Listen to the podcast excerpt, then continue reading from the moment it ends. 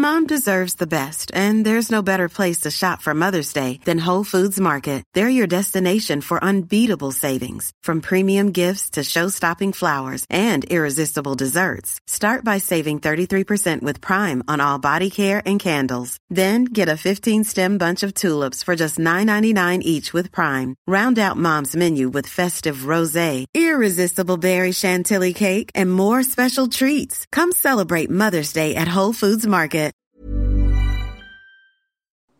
Hablando un poco de la relevancia, es que la industria de la vivienda en el país de la construcción genera más o menos el 6% del PIB total con toda, de manera directa, más toda la cadena de valor. Este, Ah, y en realidad forman parte de, de nuestro, de, de- de todo el país. Somos de los principales generadores de empleo. Más de 170 mil empleos generamos en, en todo el país. Y Claro. pues bueno, creo que somos de la, la industria de la construcción es la industria más transversal que existe, donde impacta en las 34 ramas de las 37, ¿no? De, de la industria, de todas las industrias. Entonces, eh, y en particular la de vivienda es la que más empleo genera, porque la, la industria de la Correcto. construcción que se compone, pues podríamos distinguir de la construcción de infraestructura, ¿no? Que podrían ser calles, Ajá. Caminos, carreteras, todo, gran parte de lo que es la obra pública, y está la industria de la construcción de vivienda, que es la- a lo que nosotros nos dedicamos. Es mucho más intensiva en generación de empleo, tanto empleos directos como indirectos, ¿no? De todo lo que representan los subcontratos que hacemos en la cadena de valor.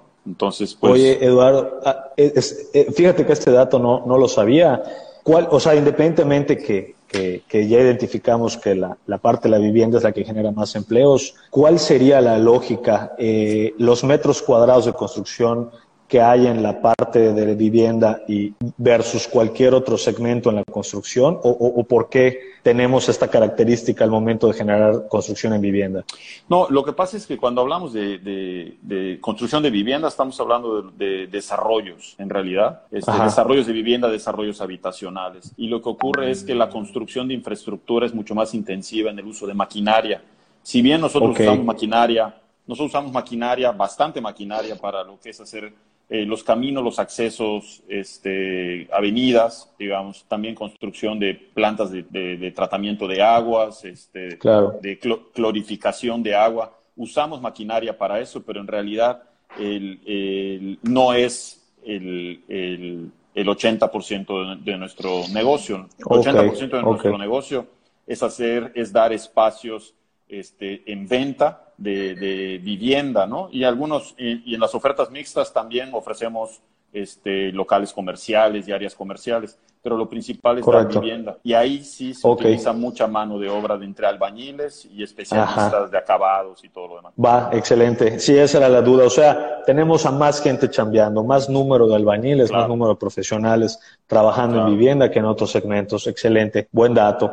Eh, ahora, platicabas de que la construcción es un segmento importante en México, muy importante en Yucatán, ya que hemos perdido la industria, bueno, se perdió por muchos años la industrialización del Estado. Ahorita estamos regresando a esa industrialización, pero en el trayecto también hemos visto un boom inmobiliario. Un boom de la, de la, de, la, compra y venta de inmuebles. Y pues obviamente esto le beneficia o es un pesar en algunas épocas para la industria, ¿no? En donde están ustedes. Ya, bueno, la verdad es que nos beneficia por todos lados. Este, mira, sin, hay mucha gente, lo- los, todos los yucatecos, muchos yucatecos, este, que no nos, que no están en este giro, en, o en, digamos, en la industria, y a veces, y muchos de los que estamos en la industria, de manera coloquial y vacilando, dice, cuando se topa con gente de fuera, uno dice, oye, que Yucatán está precioso, que tu ciudad, que Mérida, y la gente Ujú. contesta enseguida, oye, pero hay un calor horrible, no sabes, y hay, mucho, y hay muchos moscos.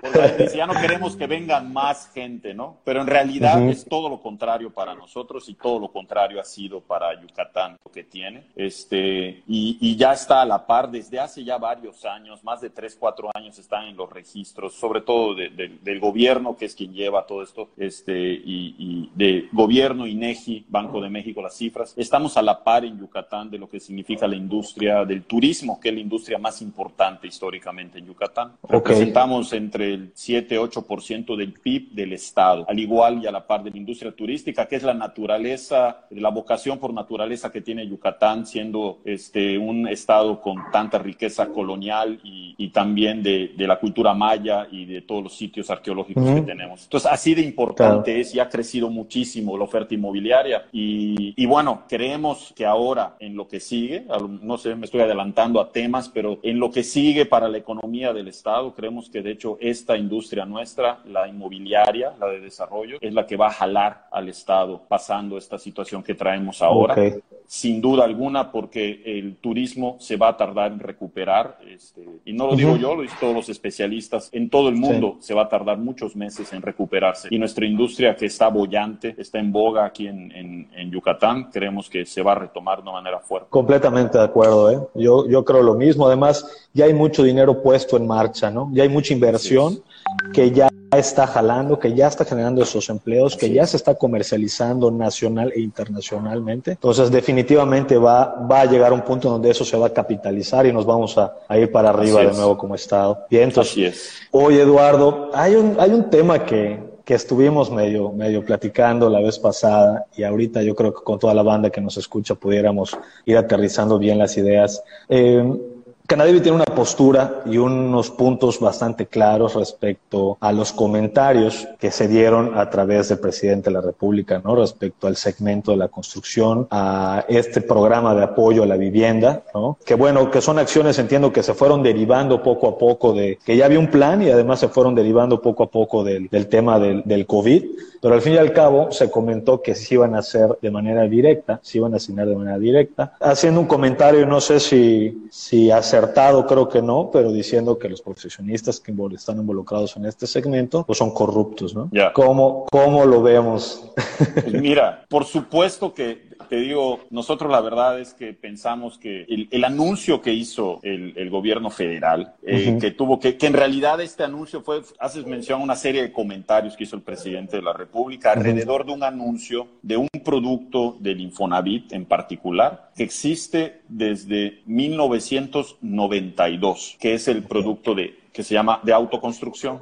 El, el producto de autoconstrucción, o sea, el, el derechohabiente de Infonavit, hace años, desde el 92, tiene la oportunidad de ejercer su crédito en un terreno propio. Este, okay. y, y, lo que está haciendo ahorita el Infonavit, hablando de ese producto en específico, y que va a estar, entiendo que hoy hay una conferencia de prensa y mañana creo que va a estar en la mañanera el director general de Infonavit, seguro hablando de esto de nuevo, este, uh -huh. porque es, es, es, lo están relanzando, digamos lo están relanzando con un esquema un poco eh, eh, diferente, dándole más empuje.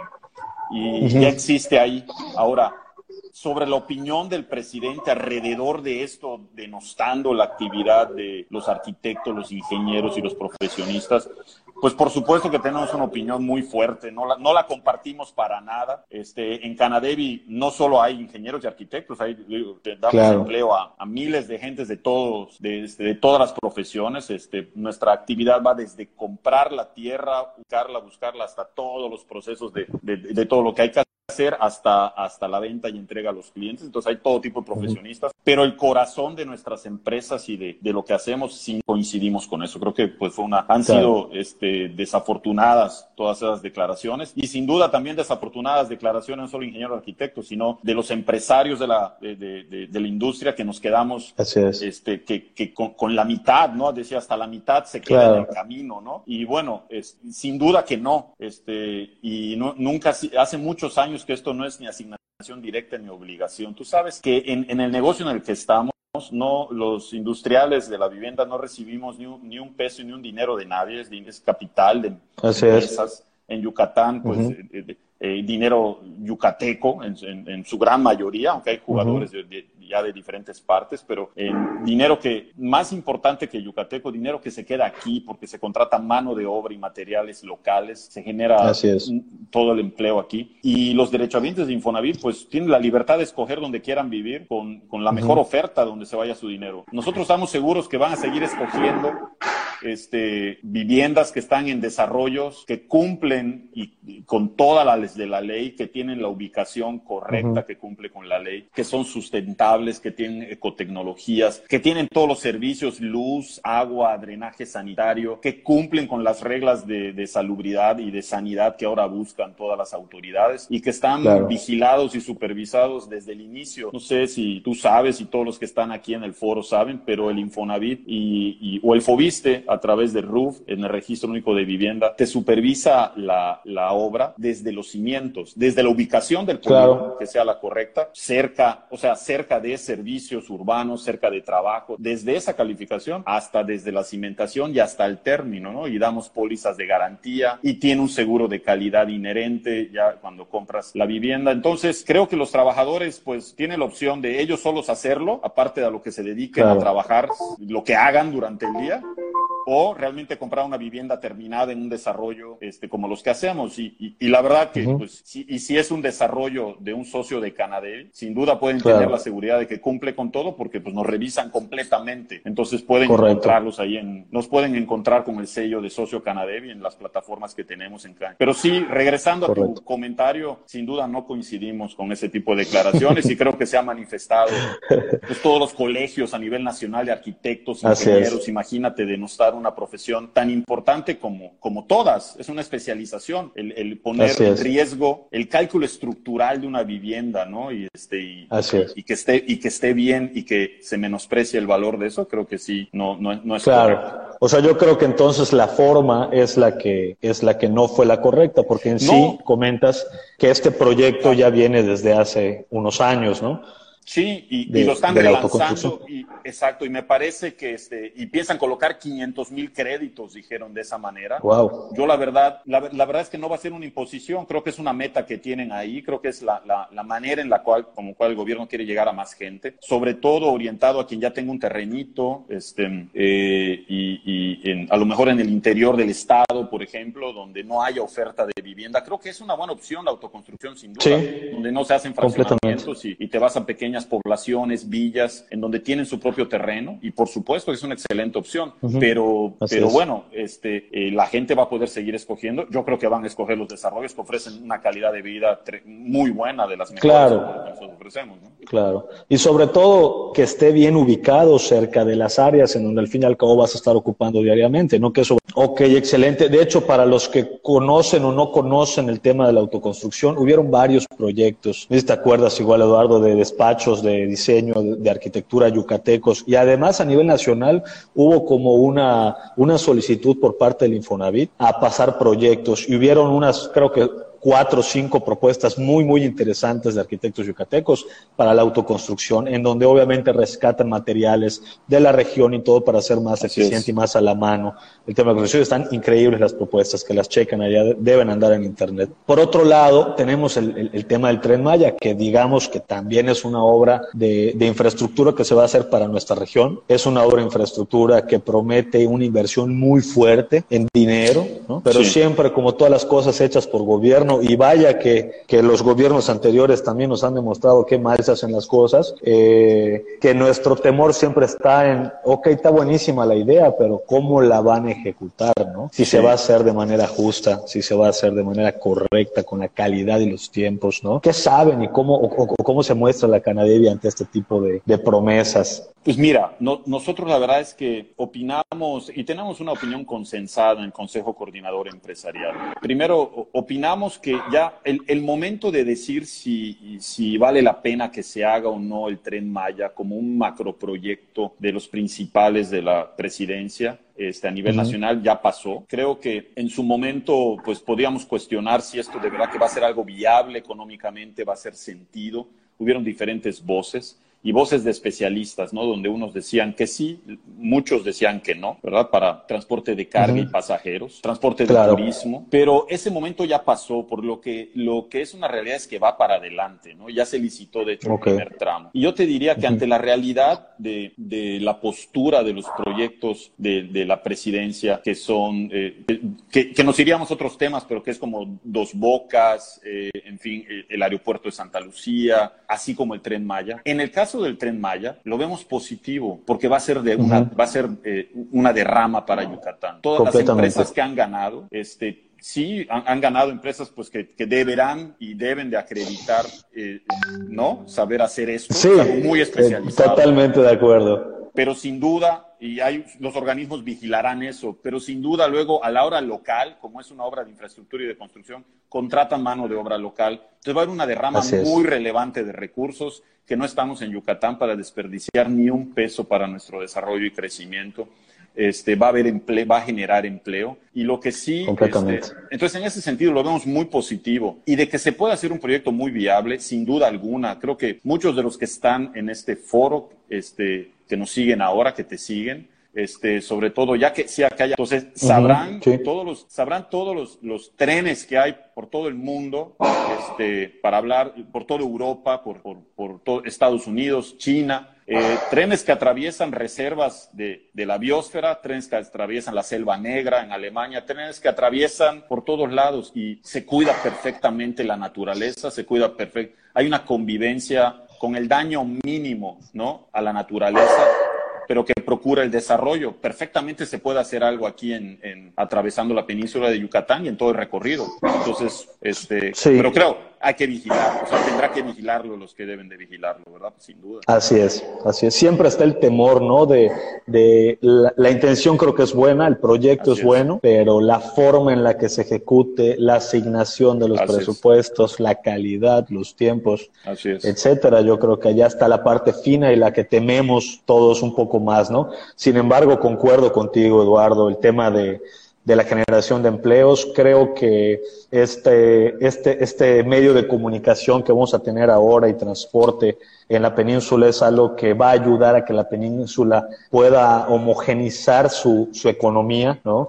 Que no tengamos esos espacios como que aquí se concentra, por ejemplo, en el caso de Playa del Carmen, eh, Cancún, eh, Mérida, creo que va, se va a distribuir un poquito más este corredor turístico, los, los puntos hoteleros, y, y vamos también a empezar a recuperar un poquito más de lo que está fuera de las ciudades, ¿no? La, la gente cuando llega de viaje, llega a las ciudades. Yo que la ciudad es bonita y en la ciudad estamos consolidando toda la infraestructura, pero en la península que tiene tanta riqueza fuera de las ciudades, ahí es donde no, no, no, a veces no llegamos, ¿no? Y creo que el proyecto puede llegar a desarrollar un poquito más este, esas zonas, ¿no? Así es, y este e incrementar la pernocta en Yucatán, hay que subir las noches de, la, que la gente se queda en, en, Yucatán, ya sabes que se quedan de, una a dos noches no más, este, o una noche y luego se van para la Riviera y la idea es que esto pueda acercar a más turismo, aparte de los beneficios que pueda haber en carga, pero que pueda traer a más turismo de, de la cantidad mucho mayor que llega a Quintana Roo, que se animen con un transporte de, eh, que pueda ser una muy buena oferta de transporte, que se animen a quedarse en Yucatán, ¿no? Es, creo que va a ser el mayor beneficio, ¿no? Así es, así es. Oye, Eduardo, ahorita platicabas al inicio sobre, sobre la importancia de la vivienda en nuestro estado, lo, importante que es al, momento de generar empleos y que además estamos ya metiéndole mucho eh, a este segmento porque la gente está viniendo a Yucatán. Ahora, ¿qué tan cierto es eso? ¿No? Siempre hablamos de que, oye, la gente está viniendo a Yucatán, todo el mundo quiere venir, todo el mundo está invirtiendo aquí por la seguridad, por el valor de la tierra. ¿Qué tan cierto es esto? ¿Qué datos tenemos eh, que nos den de alguna manera esa seguridad de invertir en la parte inmobiliaria o seguirle invirtiendo? ¿no? Porque hay veces que escuchamos las noticias y como que nos entra el temor y decimos, tenía un proyecto de hacer tal cosa, pero me voy a esperar. Entonces, ¿qué datos tenemos nosotros aquí como para decirle vamos para adelante? Pues mira, eh, los datos que, hay en Yucatán, fuera de lo que se puede ver, que ves a la vista, son, son los números que traemos. Nosotros ya de, hace unos años hacíamos, de entre cerramos, íbamos cerrando los años de 8 a 10 mil viviendas por año. Y llevamos un par de años en los cuales ya llegamos en, en todo, digamos que en toda la industria, de los datos que tenemos de los socios, que los principales jugadores, pero claro, no todos están en Canadevi, pero de lo que vamos leyendo y los números que hay, ¿verdad? Este, y y preveíamos que este año, con, todos los desarrollos que estamos teniendo, pudiéramos llegar ya casi a las 15 mil viviendas para este año, ¿no? Sin embargo, claro, esta contingencia va a replantear los planes, ¿no? De, todos. Ahora estamos, de hecho, detenidos. Este, digo, no hemos platicado de eso ahora, ¿no? Pero es una situación muy particular y muy, este, muy, muy relevante que estamos teniendo ahora con las obras detenidas. Pero sí es un hecho y los números lo confirman, ¿no? De que eh, se ha dado lo que los pronósticos que se decían. Mérida llegó y la zona conurbada al millón de habitantes y va a dar un boom y va a seguir. No hay nada que indique lo contrario, sino sino que va a continuar, dado que el los dos valores más, más altos que, que se encuentran en, en, la ciudad de Mérida y la zona conurbada es, eh, número uno, la seguridad, el ambiente de paz y seguridad que se vive. Y todas las acciones que ha tomado el gobierno del Estado anterior, desde el anterior y este, este, que continúa en ese sentido y más la inversión en seguridad, pues creemos que eso va a continuar, ¿no? Y es el baluarte que hay de por qué la gente quiere venir para acá. Y número dos es la calidad de vida que tiene que ver con los servicios. Al, haber llegado esta cantidad de, habitantes, y pero ya al tener los servicios como el nuevo siglo XXI, los nuevos hospitales que hay, la oferta hospitalaria, la oferta de universidades, escuelas, los centros comerciales, que cuando uno los ha visto tantos, dice, estamos sobrados. Pues sí, estamos sobrados por ahora, un poco tiempo, a lo mejor de las últimas ofertas. Pero eso hace que más gente venga, porque hay más oferta de una calidad de vida que buscan. Completamente. Es, es, un ciclo eh, que tenemos positivo para la industria inmobiliaria, en donde este, lo que vemos es que va a continuar y es una realidad. La mayoría de, de los desarrollos este, se han desplazado, se siguen construyendo, va a seguir durante los siguientes años, sin duda. Completamente. Ahora, este año va a ser un año Déjame decirte, este año va a ser un año de ajuste, ¿no? Sin duda, vamos a ver cómo, cómo pega haber detenido las obras y claro, y, lo que puede venir, las expectativas para después de esta etapa, ¿no? Y regreso a la nueva realidad, ¿no? Claro, claro. Bueno, como en casi todos los segmentos, ¿no? No se excluye la parte de la vivienda, pero en este año vamos a estar en un momento un poquito que hay que pedalearle un poco más fuerte a la subida, ¿no? Para que ya luego nos vayamos de nuevo con la inercia. Inversión. Excelente. Oye, hablando del tema de la vivienda y todo, hay un tema que seguramente conoces ya muy sonado aquí en Yucatán, que le llaman en sentido peyorativo los chiquilotes, ¿no? O los lotes de inversión que, este, que se está dando mucho y que también apunta un poco al tema de la vivienda, porque de alguna manera le llega a esas personas que eventualmente van a poder construir sus casas en esos lotes, porque digo, así los anuncian, no sé si ese es el objetivo comercial, ¿no? Pero así los anuncian. ¿Qué hay de esto y cómo nos pega en la industria de la vivienda? Mira, eh, yo, creo que nos pega a todos los... es, un tema que, que le, pega al, en un sentido positivo cuando las ofertas son buenas, le, pega de manera positiva como oferta pues al mercado y a la ciudad y es un crecimiento. Sin embargo, efectivamente lo que ha ocurrido es que se le ha llamado de esta manera a, hay oferta de este tipo que mucha de ella que no tiene los atributos y no tiene lo que pide las autoridades para, para, eh, para comercializar de una manera correcta. ¿A, qué me refiero? Este, hay, hay miles de pequeños lotes en donde efectivamente se le llama lotes de inversión, pero son lotes de, de, de 200 metros cuadrados, 300 metros cuadrados que en realidad efectivamente se, anuncian eh, para que con lotes que van a tener a futuro este, servicios y se genera una expectativa, a pesar de que se llaman lotes de inversión, se genera una expectativa de que van a tener servicios de, luz, agua, eh, telefonía, este, seguridad y que la gente va a poder desarrollar, construir su vivienda más adelante, este, con un crédito, con sus recursos. Y la verdad, lo que nosotros, a lo, que nosotros nos preocupa y vamos con mucha preocupación, es que se, se han hecho estas, se hacen estas ofertas fuera de los polígonos de, eh, de contención urbana o los polígonos destinados por la propia autoridad y por muchos especialistas para regular el crecimiento ordenado de la ciudad de Mérida. Este, se hacen, hay ofertas que son muy lejanas y eso de verdad que urbanísticamente, pero tanto al gobierno como a la sociedad le,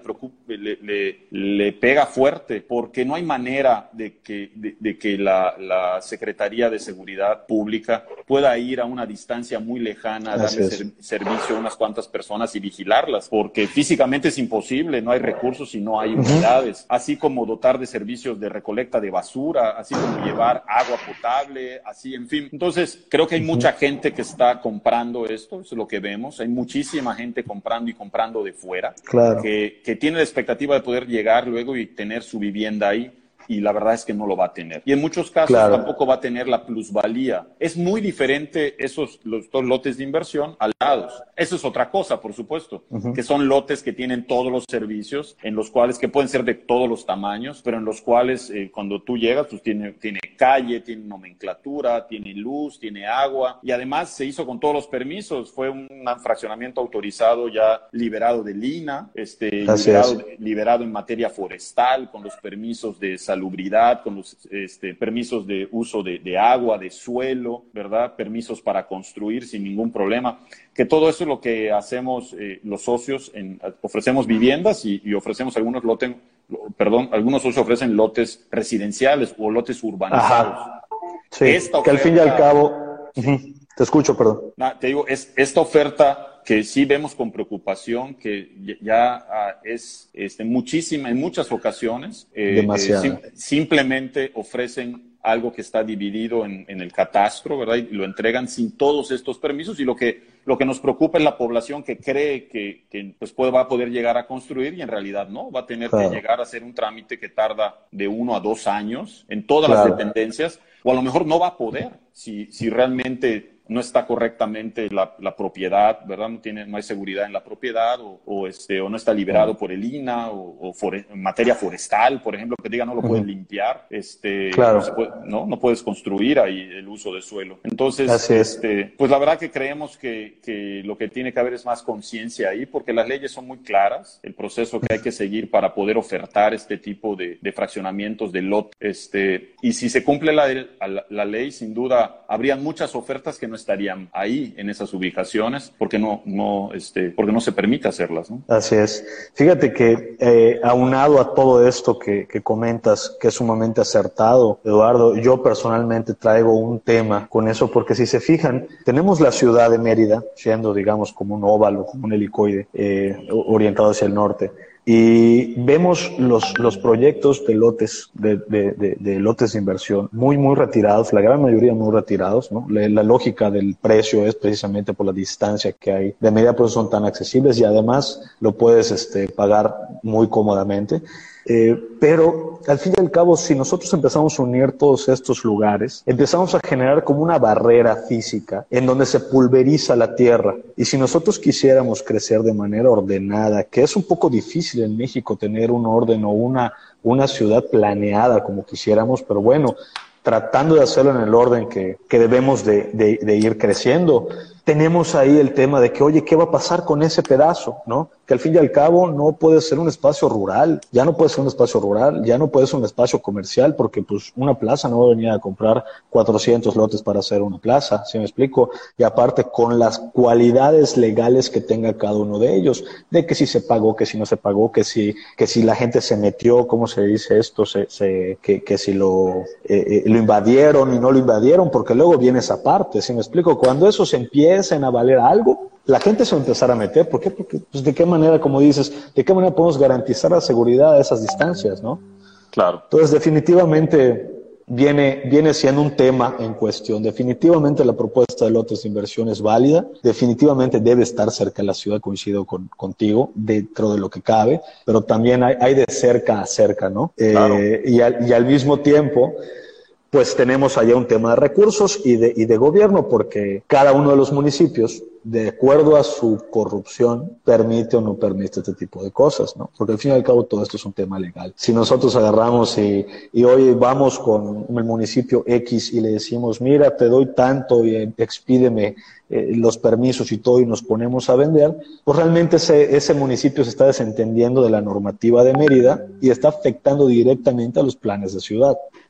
Así es. Bueno, fíjate que bueno, coincidentemente, la oferta de lotes de inversión no está en Mérida, en el municipio de Mérida. Está en, en, sí hay en el municipio de Mérida ofertas de lotes urbanizados o de lotes residenciales y, y efectivamente, como he comentado, pues cumplen con todo y son efectivamente lotes donde a futuro se pueden comprar para hacer una vivienda o se pueden comprar para efectivamente como inversión y luego venderlo. Tendrá, plus, plus, tendrá plusvalía porque tienen lote, son lotes que tienen servicios que están cerca de la ciudad, que la ciudad va a ir creciendo y tendrá su plusvalía. Pero la mayoría de los lotes de inversión, como, como los conocemos en su generalidad, en casi la totalidad, están fuera del municipio de Mérida. Y creo que es muy acertado lo que dices. Lo que ocurre es, efectivamente, eh, eh, muchos, entiendo que muchos de ellos este, son, están divididos, te entregan tu, tu, tu, este, tu, título de propiedad o tu posesión, lo que te entregan, y están divididos en algunos catastros, pero las leyes federales y estatales que aplican al catastro de Mérida le aplican igual a los catastros de esos municipios. Ok. Y pues, pues bueno, ahí hay un tema, ¿no? Ahora, si el municipio este, ejerce o, vigila eso, ¿no? Ya es decisión efectivamente de cada municipio. Pero sí, no solamente sería un, un, daño, como dices, a la planeación y al crecimiento de la ciudad, este, que nos va a afectar a todos los ciudadanos, efectivamente por las, las trazas eh, de crecimiento, la conectividad de la ciudad, sino que también de verdad es una afectación para todos los, los que deciden invertir, porque cuando no tienes asegurado el destino eh, de, la accesibilidad, los servicios y el destino, de verdad que tú puedes comprar algo en donde nunca, nunca va a cambiar. Y cuando decidas hacer una calle, tendrían que ponerse de acuerdo todos los que compraron ahí para pagar una calle, para llevar la luz, para poner el agua. En fin, pues creo que de verdad va a ser, no, no, no sería la mejor decisión de inversión. Creo que la mejor decisión de inversión, sin duda, es comprar en algo que te dé plusvalía o, o que te dé y que te dé además seguridad patrimonial, que tú puedas para los fines que quieras, ya sea para venderlo después y ganar dinero o para hacer tu vivienda. decisión, la verdad, mucho mejor financiera comprar una vivienda terminada que te genera flujo. Mira, las inversiones es un, tema de cultura, ¿verdad? Financiera, pero cuando uno compra un terreno, de verdad que tiene que comprar un terreno a muy buen precio y estar muy seguro, tener muy bien la seguridad patrimonial y tener muy con, mucha certeza de qué le va a dar la plusvalía. La plusvalía se la da el, el crecimiento de la ciudad y la inversión en servicios. Si no, no lo vas a tener. En cambio, cuando uno compra una propiedad, una vivienda, en el caso nuestro, pero pues una bodega, una vivienda, sea tu segunda vivienda o no la vayas a ocupar ahora, te genera flujo de inmediato porque la puedes rentar. Claro. Se considera, de verdad que se, se considera un activo ahora sí, porque te genera flujo un flujo que puede pagar la hipoteca con la cual la compraste y se va pagando y luego ya es tuya, o un flujo que te sirve para tus ingresos, ¿no? Al final, este, eso sí te da realmente es una inversión segura, eso sí te da seguridad patrimonial, eso sí es una herencia si ocurre algo, en fin, tiene mucho más bondades. ¿no? Yo creo que dijiste la palabra correcta, esa, esa sí es una inversión. Así es. Así es. Porque hay otros que no. Como ejercicio, si se van a, los lugares donde están ofreciendo estos lotes muy lejanos y preguntan a las mismas comisarías o a los mismos municipios en cuánto les venden dos hectáreas al lado del desarrollo, posiblemente se les estén vendiendo en 20 pesos o en 15 pesos el metro cuadrado, ¿no? A eso hablamos con los valores reales. Claro, o sea, ese es, es toda la diferencia, ¿no? Como, eh, Para hacerlo muy claro, ¿no? En privadas que están, privadas que están al norte, muy famosas y conocidas, bueno, ¿cuánto vale dentro de la privada y cuánto vale 100 metros afuera, verdad? Por más al norte que esté, bueno, si no tienes los, la inversión en, en, los servicios, la infraestructura, pues sin duda, este, no vas a tener la plusvalía, ¿no? Y alguien se la tiene que dar, estando tan pulverizada esta oferta de tú compres un lote chiquitito, este, que se junte ni en, ni en las colonias del norte de la ciudad, quienes se han sentado a esperar que el municipio te haga la calle, no, no, no, no llega de inmediato, no tiene por qué. Claro. ¿Verdad? Si de inicio eso no se vio, no, no tiene por qué este, hacer eso el municipio, sino que irá conforme sus planes de crecimiento municipales de ir atendiendo a la población. Ese tipo de desarrollos se hacen en régimen en condominio privado, para que por eso se hacen así. Porque el municipio para que tú agarres la responsabilidad. Claro, porque el municipio te dice que no, por supuesto, y no es rentable, no puede toda la población de aquí, no puede con sus impuestos estar pagando que le den algo especializado a alguien en ah, kilómetros de distancia, ¿no? Y, Completamente. Y, la verdad que es un tema también de seguridad muy importante, ¿no? Este, eh, ¿quién se va a sentar ahí sin servicios? Eh, ¿Qué tipo de, de, vivienda se va a hacer? En fin, es, es un tema que está, que hay que atender y, y, que yo creo que la autoridad ya eh, lo está atendiendo, lo comienza, comienza a atender ya los temas la autoridad estatal y, y de los municipios, ¿no? Correcto. Hecho, Eduardo. Pues ya se nos está acabando el tiempo. Eduardo, muchísimas gracias por, por estos temas. Estuvo bastante amena la plática y bastante sustancial en los temas. Eh, Oye, te tengo que decir algo muy importante antes de irnos. ¿eh? Dime, que dime, dime, por favor. Saber.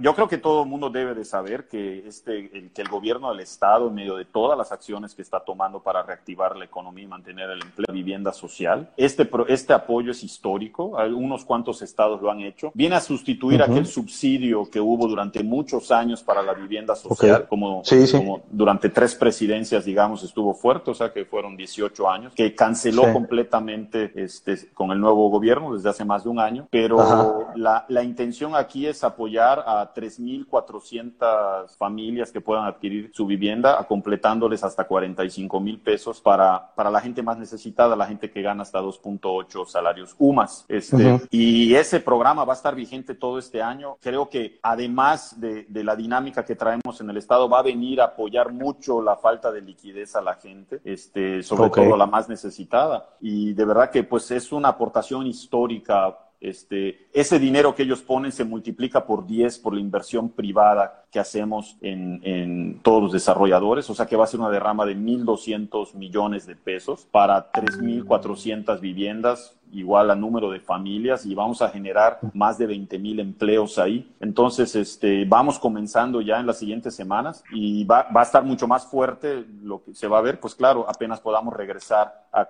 a construir, esperemos abriéndose la actividad el, el, primero de junio, como se ha dicho hasta ahora, si todo nos, si nos va bien en esta condición. Así es. Pues hay que cuidarnos para que sí se pueda dar, ¿verdad? Sí, claro. en, en, en, junio y a darle con todo en, en, lo que resta del año. Eduardo, muchísimas gracias. Muy, no, un gracias punto muy relevante lo que acabas de mencionar ahorita al final. Hay que también reconocer las cosas que se hacen bien y, y las medidas que está tomando nuestro gobierno actual para, para sostener la economía de nuestro estado, ¿no? Eh, pues bien, nos vamos esta vez. Nos, nos vemos también el próximo, el miércoles que viene con más que arquitectura, eh, con Ángel San y, y, espero estar también aquí platicando con ustedes. Eduardo Canadevi, muchas gracias por estar con nosotros. Mucho gusto, y gracias. pues bueno, igual si, si puedes dar algún correo, algún dato para que la gente que nos está viendo puedan llegar a ti por cualquier, ya sea como proveedores, como próximos socios, para lo que sea, por favor. Claro que sí, pueden mandar un correo di directamente a presidencia arroba canadeviyucatán.org.mx. How would you like to look five years younger? In a clinical study, people that had volume added with Juvederm Voluma XC in the cheeks perceived themselves as looking five years younger at six months after treatment. Look younger, feel like you. Add volume for lift and contour in the cheeks with Juvederm Voluma XC. Reverse signs of aging by adding volume to smooth laugh lines with Juvederm Volure XC. For important safety information and to find a licensed specialist, visit juvederm.com. That's J U V E D E R M.com. Not for people with severe allergic reactions, allergies to lidocaine, or the proteins used in Juvederm. Common side effects include injection site redness, swelling, pain, tenderness, firmness, lumps, bumps, bruising, discoloration, or itching. There's a risk of unintentional injection into a blood vessel, which can cause vision abnormalities, blindness, stroke, temporary scabs, or scarring. Talk to a licensed specialist to find out if it's right for you.